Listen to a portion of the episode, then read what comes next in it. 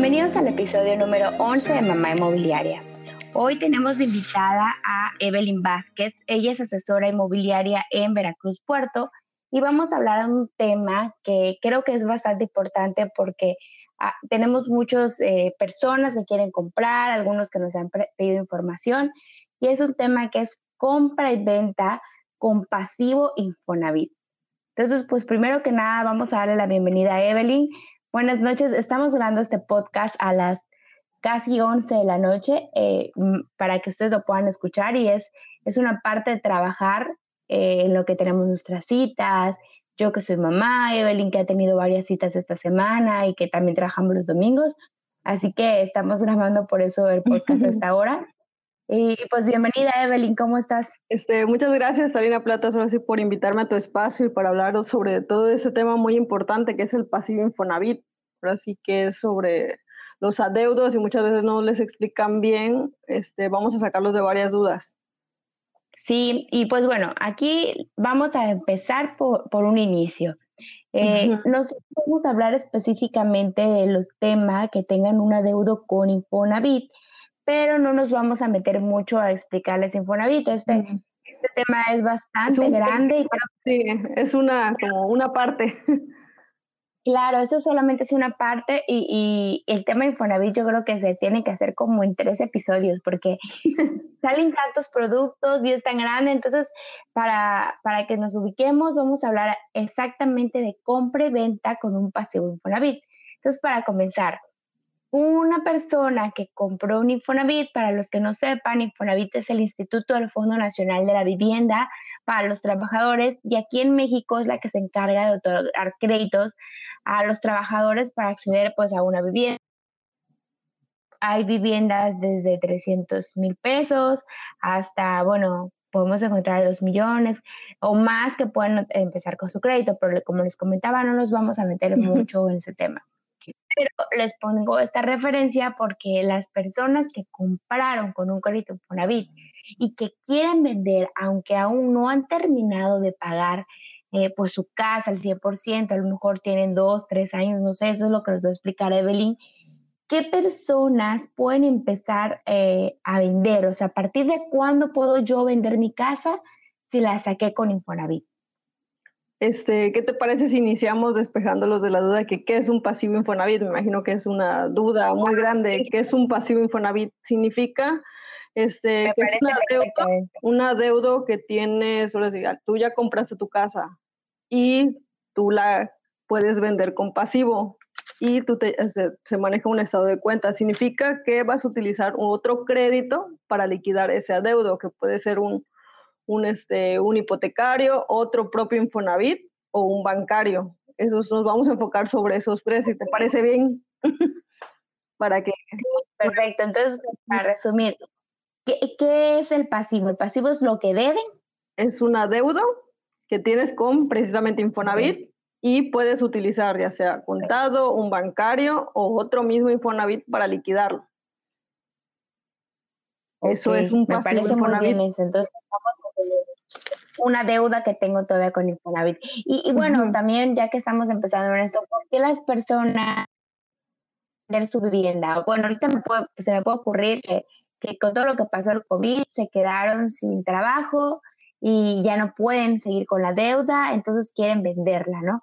Pero ¿por qué a ti los clientes que te han tocado, por qué están queriendo vender sus viviendas? Pues precisamente por eso, por contingencia, por algún otro pago que tengan pendiente. Este, son casas que a veces, muchas veces tienen en renta y dicen, bueno, pues tengo otra casa que me compré tal vez con un bancario y la estoy habitando, pero me compré esta por Infonavit, pues esa ya, ahora sí, si lo ven así como inversión, fue una inversión para ellos y la están vendiendo aún con adeudo y pueden recuperar algo de lo que se está vendiendo ahora sí con, con Infonavit, ahora sí de lo que se vendió. Ok, ¿y a partir de cuándo? O sea, pues son mínimo, yo, yo compro los clientes mínimo entre 5 o 6 años, digo, no sé el tiempo así exacto, no lo tengo como que anotado, pero pues sí aproximadamente 5 años, porque los primeros meses y el año estás pagando prácticamente los intereses del crédito Infonavit. Eso sí está muy, muy, muy este, anotado y está al pendiente esa, esa anotación. E, este punto, a partir de cuándo, así como, como regla, lo voy a investigar eh, y lo vamos a compartir en el Instagram de Mamá y Móvil Podcast para que ustedes tengan la información real de Infonavit. A nosotros por experiencia, bueno, en la parte en particular Evelyn, porque es la que, se, que ve más este tema, Normalmente nos llegan clientes que tienen entre 5 y 6 años también porque tal vez ya la disfrutaron, eh, vivían en, a lo mejor la compraron porque vivían en ese lugar y luego los, los cambiaron de trabajo, entonces ya la casa pues ya, ya les, se les complica rentar. Entonces vamos a tener que, por experiencia personal, los clientes que han comprado, que han querido vender, tienen entre 5 la vivienda. Aproximadamente, sí, digo. Sí. Pero es una experiencia. Así es. Ok. Y bueno, eh, vamos a, continuar. Eh, en esta parte de que tengan un pasivo, ¿quiénes son los que pueden eh, comprar? Este, las personas o créditos que pueden comprar, iniciamos por quien quiere por comprar, este, tocamos el punto que puede comprar otra persona con crédito Infonavit porque esta persona con crédito Infonavit liquida el adeudo de la otra persona. Puede comprar un crédito contado porque trae el dinero en efectivo y el Infonavit te dice, bueno, debes 200 mil pesos, este, debes 200 mil pesos, la propiedad valor avalúo, punto te da 400 mil, el saldo a favor pues le queda al, vendedor, ¿no? Y ya está liquidando los 200 mil a Infonavit con ya sea crédito Infonavit, con contado o con bancario, es el mismo caso. No aceptaría otro crédito como Fobiste, porque un Fobiste no puede pagar un Infonavit. Digo, por reglas ahorita no, no, se, no es posible, digo, todavía. Pero esos son los tres tipos de personas que pueden comprar un pasivo Infonavit. Que se puede ahora así como que liquidar esa Eso nos sirve bastante bien. Es como una guía, ¿no? Para que se guíen por eso. Ok, sí, eso, eso me parece muy bien porque si yo estoy queriendo vender mi casa y veo que viene un banjército y digo, ay, sí, yo te la vendo, pues ya sabemos que en los protocolos Infonavit, pues esa casa no va a pasar, o sea, no va a poder comprarme con ese crédito. Aquí yo lo orientaría a que utilice a lo mejor un crédito eh, bancario para que puedan hacer esa compra. Exactamente. Y otro punto muy importante, de hecho nos pasó con una casa que aquí en Playa del Carmen nos pidieron venderla. ¿Qué pasa si la casa que yo quiero vender le construí eh, y ya no es una casa como tal? Y te pregunto qué pasa porque cuando Infonavit nos va a pedir requisitos, a lo mejor yo construí y le hice tres plantas. Hay algunos requisitos en particular que nos va a pedir Infonavit también para que pase esa vivienda. Sí, así es. Una, cuando compras por Infonavit, pues se hace un avalúo certificado por Infonavit precisamente y no acepta esos ciertos lineamientos que esté, por ejemplo, en construcción y todo ese tipo de detalles. Digo, alguien que tenga el contado o el bancario, bueno, ni el bancario, porque el bancario también hace un avalúo, o sea, sería un contado para poder liquidar ese adeudo porque un Infonavit, o sea, pues te diría, bueno, estás construyendo se complica la situación. Digo, tuvimos ese caso en particular que lo hemos trabajado, este, pero sí es un poco, se empiezan a complicar, digo, no es imposible, pero se empieza a complicar como que la situación. También otra duda que muchas veces a mí me preguntan es, este, pues si tengo crédito Infonavit, pues luego dicen, no, pues que tengo apenas 90 puntos, 95, ¿no? Un requisito mínimo para que alguien con Infonavit pueda comprar, pues al menos un pasivo un pasivo Infonavit, este, debe de tener ya liberados sus puntos, es muy importante con los 116 puntos, por eso yo siempre en mis redes sociales también se los ando mencionando, que mínimo deben de tener los 116 puntos ya liberados, o el bancario autorizado. Sí, claro, y es que como les decíamos en un principio, si nos ponemos a platicarles quién es una persona que ya puede adquirir una vivienda. Entonces, eh, es un tema bastante grande. Que son los básicos, el mínimo 116 puntos, el crédito bancario autorizado, que es lo que, pues de inicio, digo, el tema es muy amplio, pero en lo que nos podemos basar es en eso. Claro, sí, y es que como les decíamos, o sea, el tema Infonavit necesitaríamos varios episodios que sí lo estoy preparando, pero quiero varios invitados, diferentes puntos de vista y, y ahí la parte de la experiencia, pero también existe la parte de la teoría, ¿no? El deber ser de, de, de Infonavit.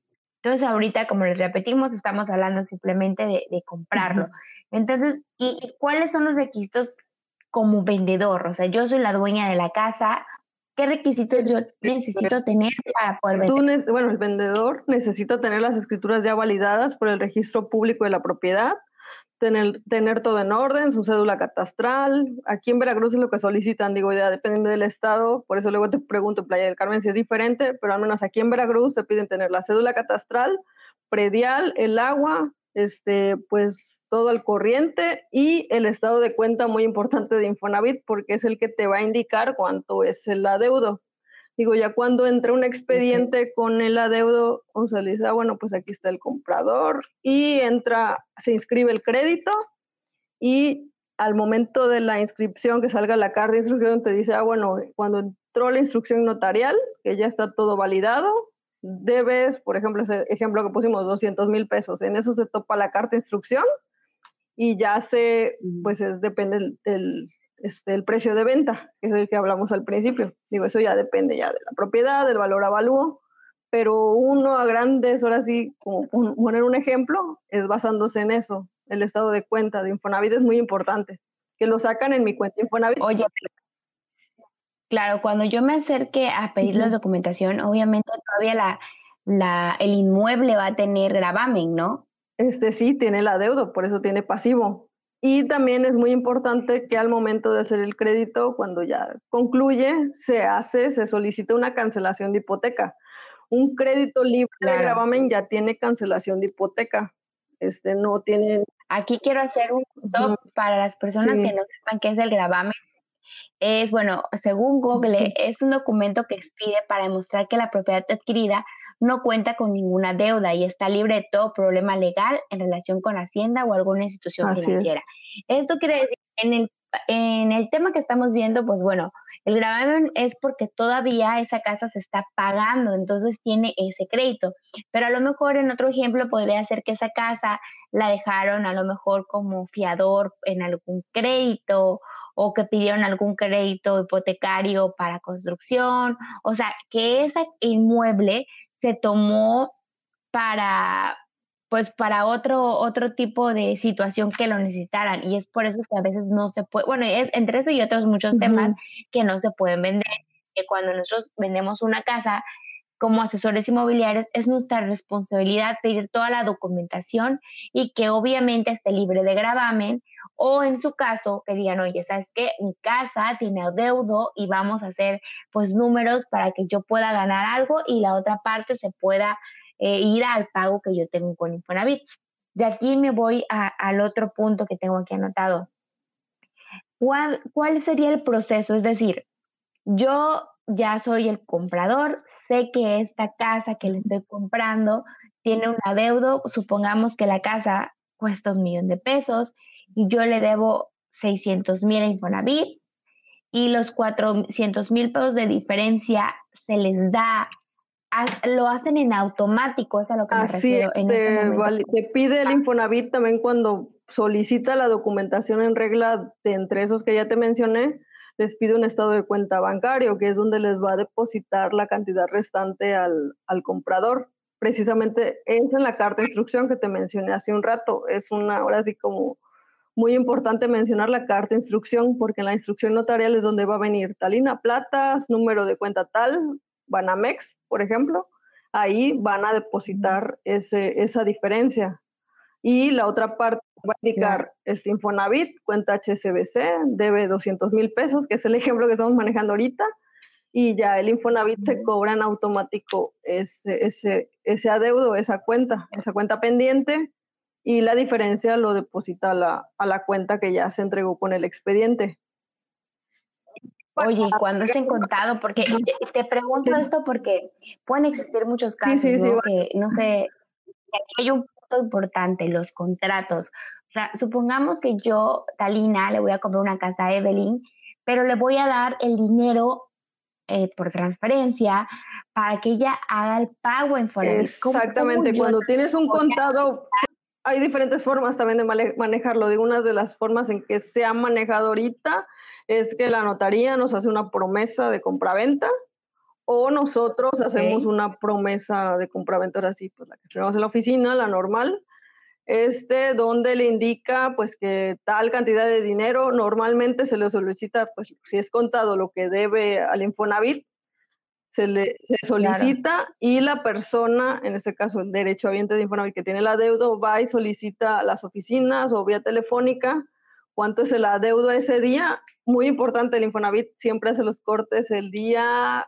son los días que 11 me parece. Los días entre 10 y 11 de cada mes es cuando está el saldo actualizado. O sea, si yo quiero pagar el día 2, 3, 4, pues en ese momento mi saldo, si yo debo, no está al día. Me tendría yo que esperar a más tarde, nos comentan ellos, al día 11 para que yo esté, esté actualizado. Por eso realizamos las promesas de compraventa o promesas ante notario para que se le solicita que le depositen al propietario al que va a vender. Claro, para que no las vueltas con el cliente precisamente no estén los dos a las vueltas de que ah, tú, debes, no sé qué, ya firmas la promesa tranquilamente, se solicita la cancelación porque también se tiene que solicitar aunque sea contado y ya te programan a la firma de escritura. Digo, es así a grandes rasgos, casos que hemos ahora sí trabajado. Claro, oye, ¿y el corte se hace eh, mensual? ¿Se hace día, es mensual? Pues el, entre el 10 y 11 de cada mes. Es la actualización. Y varía. Sí, varía porque pues si va al corriente, pues va para abajo, ¿no? Pero si lleva con una deuda así que va atrasado tres meses, seis meses, pues va subiendo. Ahora sí, pues precisamente como cualquier crédito, los intereses. Claro, claro. Sí. si lo tiene al corriente, mucho mejor, ¿no? El adeudo. Oye, y es que, ¿sabes qué? Me hace mucho ruido en el tema de, contados, porque en el Infonavit y en un crédito bancario, pues entiendo que es en automático, pero en Infonavit se han presentado muchísimos casos de fraude, donde la persona, sí, el, el comprador le deposita y todo, y a lo último la persona pues ya no quiere vender y, y, el dinero que dan, o sea, hay una certeza legal para que, oye, te lo regrese. Pues por eso se firma ante notario una promesa. y eso es muy importante lo que estás haciendo.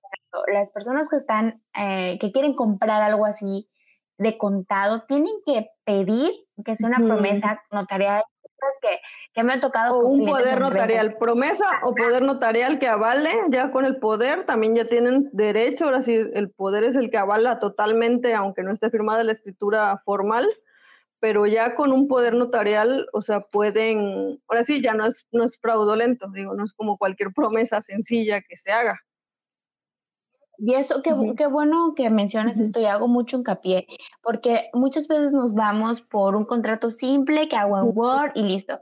No, no es así. Nosotros debemos de tener eh, como asesores profesionalizarnos y acercarnos con la notaría de nuestro estado, con un abogado que está especializado en bienes raíces y o nosotros haber eh, ido a tomar alguna certificación, algún curso. ¿Por qué? Porque si no pasan demasiados temas que han pasado que luego están subiendo en grupos o, en grupos de WhatsApp, en grupos sí, de que le depositó y ya no le dio la casa. Sí, yo también me he enterado de varios casos horas de aquí en Veracruz. Pero, es complicado. Pero eso es parte de o sea, es parte de nosotros, creo que que también como clientes, o sea, si te están dando una casa y te dicen, no, mira que sin apartado, no, que mira que, o sea, si uno como cliente debe de notar ciertas cosas que no están bien y también como asesor, porque a veces lo dejamos ahí se va o libre y no ponemos estos candados. Creo que la importancia de un contrato o de un poder o de un poder es muy importante. A veces no lo hacemos porque si no, es que si voy y lo hago un poder notarial me va a costar. Sí, pero me va a costar ese candado, que el día de mañana, si algo no sale bien, ya tengo este documento que me está avalando. Así es. Es y bueno, lo que más se recomienda es un poder notarial, porque es el que te digo, avala en el caso de que quieran depositarle todo o decirle, ah, bueno, pues nos vemos tal día en el Infonavit, se ven, se les indica el, adeudo a ese día y pues de ahí el Infonavit le dice, ah, mira, el día de hoy debes esto, se van, pues van, depositan al banco, ya sea por transferencia o, o este, ellos les indican las cuentas y ya liquidan ese adeudo. Digo, y es muy importante presentarlo también a la notaría como validez, como dices tú. Oye, Evelyn, y aquí otra cosa que también quiero que quede claro. Es por eso importante acercarnos a algún asesor inmobiliario que tenga experiencia, ¿Por qué? Porque, por ejemplo, en mi caso, y, y yo te lo comenté en una ocasión, yo no tengo una experiencia en hacer este tipo de trámites. Y creo que para hacer este tipo de trámites nos debemos acercar a asesores que estén especializados en eso, porque cada asesor nos vamos especializando en diferentes temas, que es lo que hemos platicado muchas veces.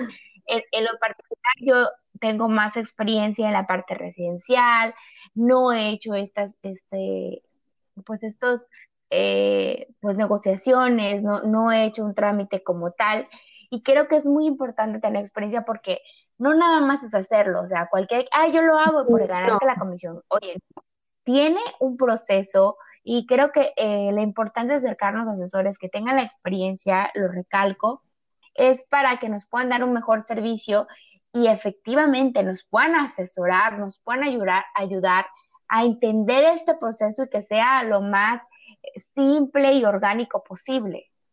Así es, guiarlos paso por paso, yo la manera en que trabajo así, se maneja, digo, las propiedades que tengo, tanto que vendo de pasivo, o bueno, que están igual libre de gravamen, pero pues sí es muy importante eso, porque me ha tocado clientes que me dicen, es que me, me asesoró, otra se podría llamar asesora, este, y me dijo que no podía yo comprar la casa si tenía deudo cuando traigo el dinero de contado y cuando no es la realidad, digo, pues bueno, como dices tú, tal vez yo ya me especialicé en eso y otros compañeros que también somos especializados en eso y no nos cerramos las puertas.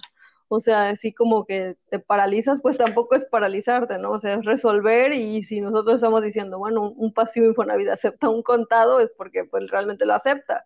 Digo, tal vez es un poco más lento que si fuera libre de gramamen y, y te, te lo compras por contado, este, yo les comento, tendrías que esperar un poco porque el proceso pues sí es lento, digo, por la cancelación de hipoteca sobre todo. Tienes que presentar el pago y se cancela la hipoteca y esperar la carta esa de la liquidación para que puedas firmar la nueva escritura. Oye, Evelyn, y aquí mencionando nuevamente, o sea, por eso es muy importante acercarte. Yo creo que es parte de, de nosotros desde el punto de vista como cliente, o sea, desde el punto de vista como cliente que quiero comprar una casa que tenga venta pasivo o que no me importa comprar una carta porque ahí va otro punto. Bueno, eso es muy importante también porque nosotros como asesores o, o, en general los asesores inmobiliarios, hay veces que nos cerramos a vender este tipo de inmuebles. Y lo digo por experiencia. A mí me pasó, le dije, Evelyn, esto está súper difícil.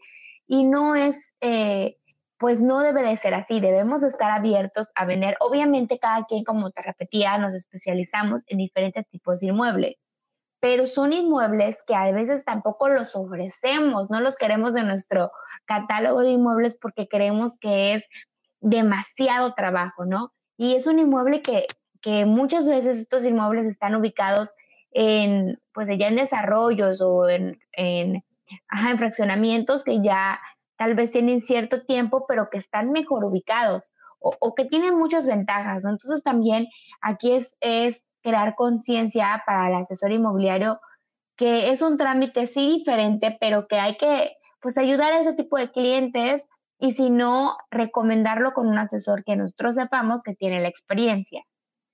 Así es, y ahorita el Infonavit, como tú mencionaste de inicio, está teniendo varios productos, otro que también, pues no sé, próximamente no sé si te van a hablar también, es los unamos créditos, es otro tema también muy importante, que precisamente los unamos créditos también ahorita ya los autorizaron para que compren estos pasivos Infonavit.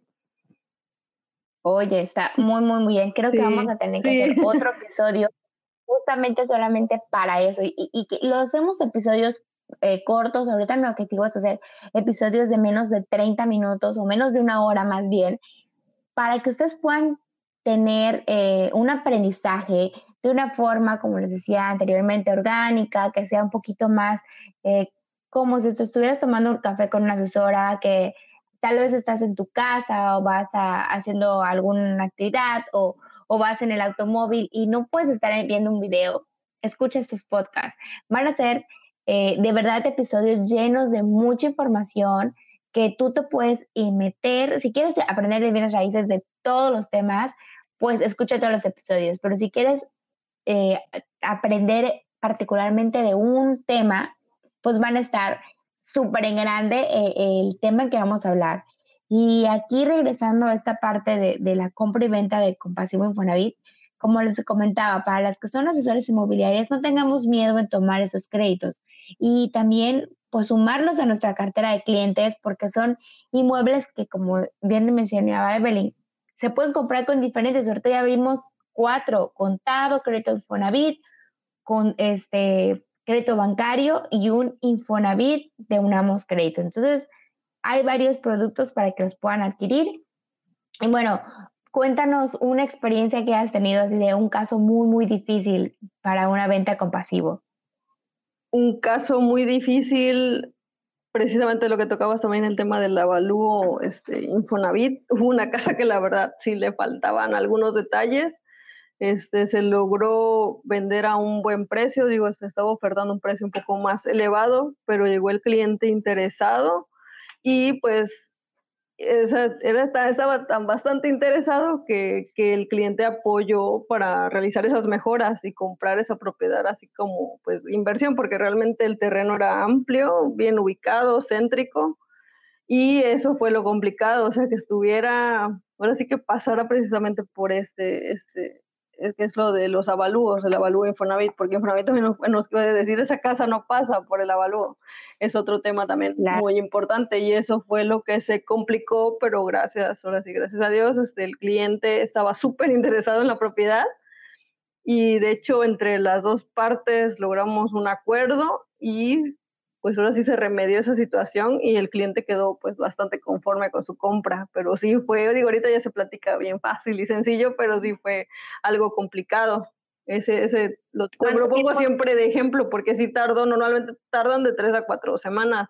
Este se llevó un poco más y como también pues fue a, como a finales de año, pues es que el Infonavit también pues cuando son fin de año, diciembre, así, este, pues habría, había que esperarse a que, pues precisamente eso fue entre un Inter que se iban y regresaban, este, y fue parte de la complicación, pero gracias a eso se les dijo una fecha de inicio de año cuando regrese Infonavit, iniciando el año, y se firmó esa casa.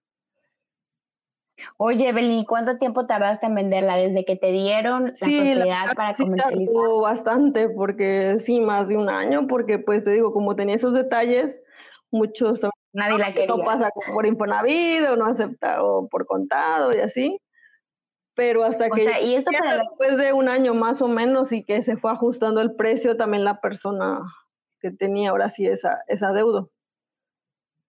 Oigan, y para las que son asesoras y las que son clientes que quieren vender su casa, o sea, escuchen, un año, un año porque hay veces que la casa, y no es porque uno como asesora no sea buena, es porque hay casas que son difíciles. Entonces, tengan paciencia como asesor, tengan paciencia como vendedor, porque sí se puede, o sea, uno hace su trabajo y hay veces que dices, oye, esta persona no me está vendiendo o no me está dando resultados. Todos queremos resultados rápidos, pero tal vez si para una venta de una casa nueva, en un residencial, a veces es, complicado o no es un tiempo de que la, pongo el anuncio y en una semana la vendo, que sería lo ideal, pero no siempre pasa. Para una casa que tiene bastantes detalles y que tiene un pasivo, es más. Así que hay que tener paciencia. Sí, se les recomienda sobre todo eso, o sea, que la tengan en condiciones, digo, si no está en sus manos, pero pues luego sí se les dice es que si no, no pasa, no pasa por, por el avalúo Infonavit y empieza a complicarse como que la situación y también el comparativo del precio de venta, que tiene que ser bastante razonable para que no tarde tanto en el, pues ahora sí a la venta, ¿no? Digo, nosotros pues nuestro trabajo es eso, ¿no? Y luego dices, no, pues es que tengo que pensar cómo voy a negociar, si tiene este detalle. El caso es que, bueno, yo siempre le digo a mis clientes, es que ambas partes queden contentos, tanto el que vende como el que compra y que se llegue pues a un acuerdo, ¿no? Claro, y es por eso importante, como les decía, pues asesorarnos bien, alguna persona que esté enfocada, especializada en ese tipo de créditos Infonavit, que esté certificada. No te vayas con el primer asesor que, que encuentres. Yo siempre les recomiendo, tienes una que, pues comparar opciones de inmuebles, también comparar asesorías y al final uno se va a ir con el que se sienta pues más en confianza, con el que haga clic, porque esto de las relaciones y de trabajar es hacer clic y más, que es la persona que te va a asesorar. Ya sea porque tú seas el comprador o ya sea porque tú seas el vendedor. Vete no con un vendedor de, de inmuebles, vete con un asesor, que muchas veces, y me imagino que te ha pasado, las personas que les ayudamos a vender su inmueble o que les ayudamos a comprar un inmueble, se vuelven parte de nuestros amigos. Así es, sí me ha pasado varias veces. Y, es bastante, eh, pues, bonito sentir que los puedes ayudar, porque, bueno, en particular con este cliente que se te hizo difícil, ¿cómo se sintió cuando vendió su casa? No, pues súper agradecida estaba la, la, propietaria porque, pues, te digo, a ella ya había dicho, no, ya no se va a vender, estaba algo, pues yo siempre trato de darles ánimos a los clientes, tanto el que vende, bueno, el que compra, pues también, digo, debes de entender la parte de que pues hay que tener mucha paciencia, el comprador debe tener mucha paciencia y el vendedor, pues en parte también para, sea, que no se desesperen, porque pues si se desesperan, dicen, bueno, pasó un mes, dos meses, la verdad, como dices tú, no es nada sencillo vender una propiedad con adeudo, sí es difícil vender una que no tenga deuda, y ahora con la deuda encima que pues tenga algún detalle, la verdad, por eso nosotros siempre les, les damos las recomendaciones. Claro. Bueno, Evelyn, y para cerrar el tema, pues, ¿qué nos recomendarías, este, si tú estás vendiendo y tienes alguna deuda o me imagino que no hay personas, o sea, no sé si hay un mercado en específico o, o puede haber un mercado en específico que busque casas que tengan un pasivo para comprar, o sea, sí me imagino que va a haber un mercado porque hay veces que pueden negociar más el precio, porque normalmente esas personas que quieren vender tienen una urgencia real, ¿no? Ya no la pueden pagar, eh, ya no la necesitan, entonces puede que tengan precios más bajos y hay personas que pueden dedicarse a eso para remodelar y para vender, ¿no? Sí, más que nada los que están enfocados en, pues la mayoría, este, pues son ahora sí los Infonavit que compran un pasivo Infonavit, porque pues Infonavit pues la mayoría pues trabajan para un patrón, para una empresa, este les dan un crédito, este pues ya liberado, ellos no tienen que estar pidiendo al banco ni nada y pues interesan por ese tipo, la mayoría de ese tipo de propiedades. Y puede bueno que mencionar, tienen varias formas ahora sí de negociar, digo, no tienen, el, tal vez unos tienen una diferencia en efectivo, otros dicen, bueno, también tengo un vale de ecotecnologías, hay veces hasta el que el vendedor ha aceptado hasta vales de ecotecnologías, a diferencia de liquidar, por ejemplo, el adeudo, ¿no? O sea, dice, ah, bueno, pues el vale de ecotecnologías me da tanto al comprador, este, pues ahí se da ese porcentaje y ya le llegan ahora sí los productos al que está vendiendo. Digo, son formas de negociar, hay diferentes formas de negociar esa parte, porque pues si el cliente Oye, no tiene dinero. Entonces, el y en la mayoría, por tu experiencia, los que te han tocado que compran una casa con adeudo, es personas que también la pagan con un crédito Infonavit. O sea, a lo mejor Dios siento cuántas personas comprarían con Sí, la mayoría. Ah, Sí, más ahora sí, pues del 100%, no sé, 60 de Infonavit y la diferencia en, este, en contado y pues contados, o sea, también así muy pocas personas en hipotecario. Ok.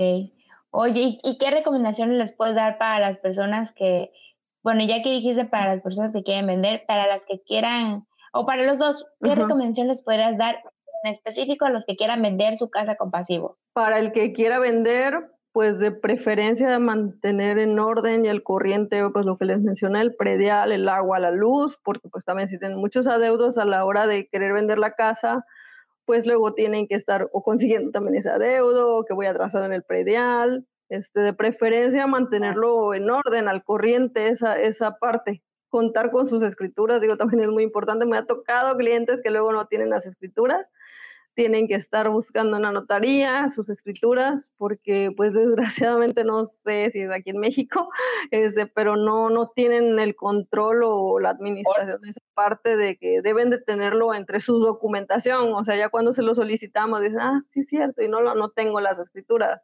Como te lo mencioné, es muy importante contar con las escrituras, es la base de toda, pues ahora sí, de toda venta, las escrituras validadas por el registro con sello y firma. Eso es para el vendedor. Y ahora sí, para el comprador, pues, pues de preferencia que tenga, te digo, liberado los puntos, porque luego te digo, preguntan y dicen, bueno, yo quiero comprar, pero muchas veces no tienen liberado el crédito. Este, y que cuente con ese crédito, por ejemplo, en que se está vendiendo la casa, o que también otra cosa, hay otros que hacen las famosas este, autocompras o con algún familiar, dicen, ah, bueno, mi crédito es de 300 mil, el familiar, por ejemplo, no tiene adeudo, o que si tenga adeudo, dicen, ah, bueno, pues dame 200 mil por la casa, ya liquida el adeudo Infonavit, y pero ya es un común acuerdo entre dos personas que se conocen, y pues eso otro tema muy aparte también.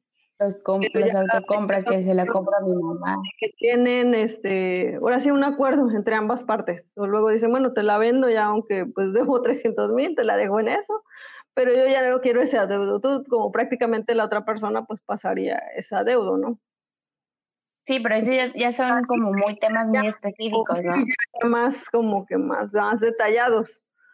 Este, claro. Sí, de preferencia tener el crédito liberado y contar, pues también luego se les pide, que luego me preguntan, el avalúo, el avalúo Infonavit no viene incluido en su crédito Infonavit, lo tienen que pagar pues aparte porque es un valuador certificado. Oh, y eso es todo un tema. De sí, ese es otro tema, sí, ese es otro tema, sí. Ese va directamente. Sí. Y, y, pues bueno, Evelyn, para finalizar, ¿En qué medios te podemos contactar? Cuéntanos tus redes este, sociales. pues me pueden buscar en mis redes sociales, en Facebook como este, la Evelyn Vázquez, asesor inmobiliario en Veracruz, y en Instagram como Evelyn Meli. Ok, perfecto. Pues bueno, muchísimas gracias Evelyn por participar. Eh, de todos modos, todos los puntos que tocamos con Evelyn los vamos a estar compartiendo en el Instagram de Mamá Inmobiliaria Podcast para que ustedes puedan ir desmenuzándolos, leyéndolos poco a poco. Y bueno, si les gustó el episodio, lo pueden compartir, lo pueden descargar. Y, y esto me, también va a ayudar mucho a que me puedan dejar sus mensajes, ya sea en Mamá Inmobiliaria Podcast, en Instagram y en Facebook, o Talina Platas en Instagram y en Facebook, que me digan qué les pareció, qué temas les gustaría que platicáramos. Y pues cualquier comentario va a ser muy bueno para que podamos seguir haciendo episodios donde todas aprendamos y pues podamos conocer un poco más de lo que es el mundo inmobiliario. Muchas gracias y nos vemos en el próximo, bueno, nos escuchamos en el próximo episodio. Gracias.